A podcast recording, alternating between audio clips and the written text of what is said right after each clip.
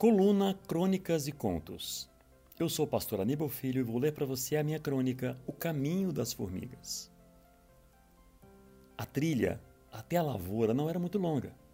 Ainda que fosse, a tarefa seria bem árdua.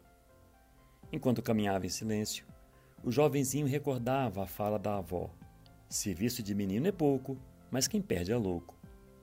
Pior era suportar o sol quente, mas certamente encontraria um frondoso pequiseiro no meio do roçado para se refugiar em sua sombra, quando não desse sorte de ser alcançado pela proteção de uma grande nuvem, daquelas que atravessam bem na frente do sol escaldante em dia de céu límpido e intensamente azul. Os passos preguiçosos se multiplicavam até alcançar a cerca de arame farpado nos limites da lavoura. O boné protegia o cabelo umedecido pelo suor da caminhada, e o alforge de couro acomodava alguns quilos de formicida em grãos, tão cor-de-rosas quanto aromáticos.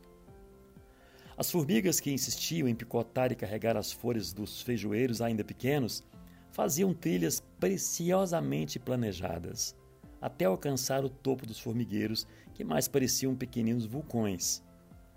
De repente, eles adentravam o orifício por alguns minutos para então saírem e retornarem às trilhas, cruzando com as colegas que levavam minúsculos retalhos de folhas verdes sobre as cabeças. Era um vai-vem incessante.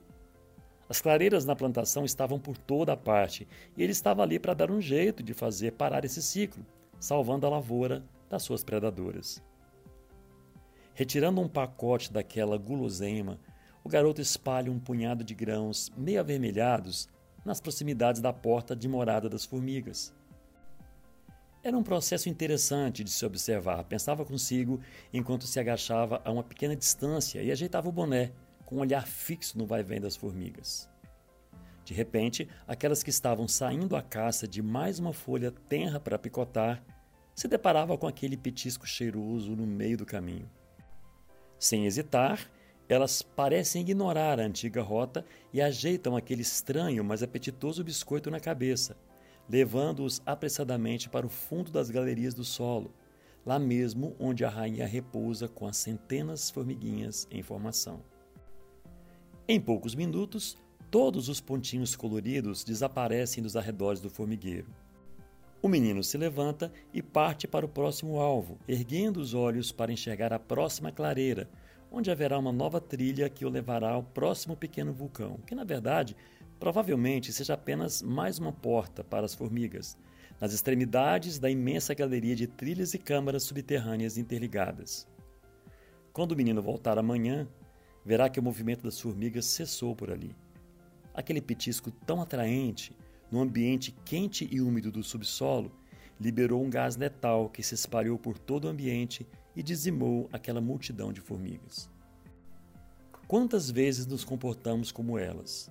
Carregamos para dentro de nós pensamentos e sentimentos aparentemente inofensivos e os abrigamos no âmago do nosso coração, nos alimentando deles.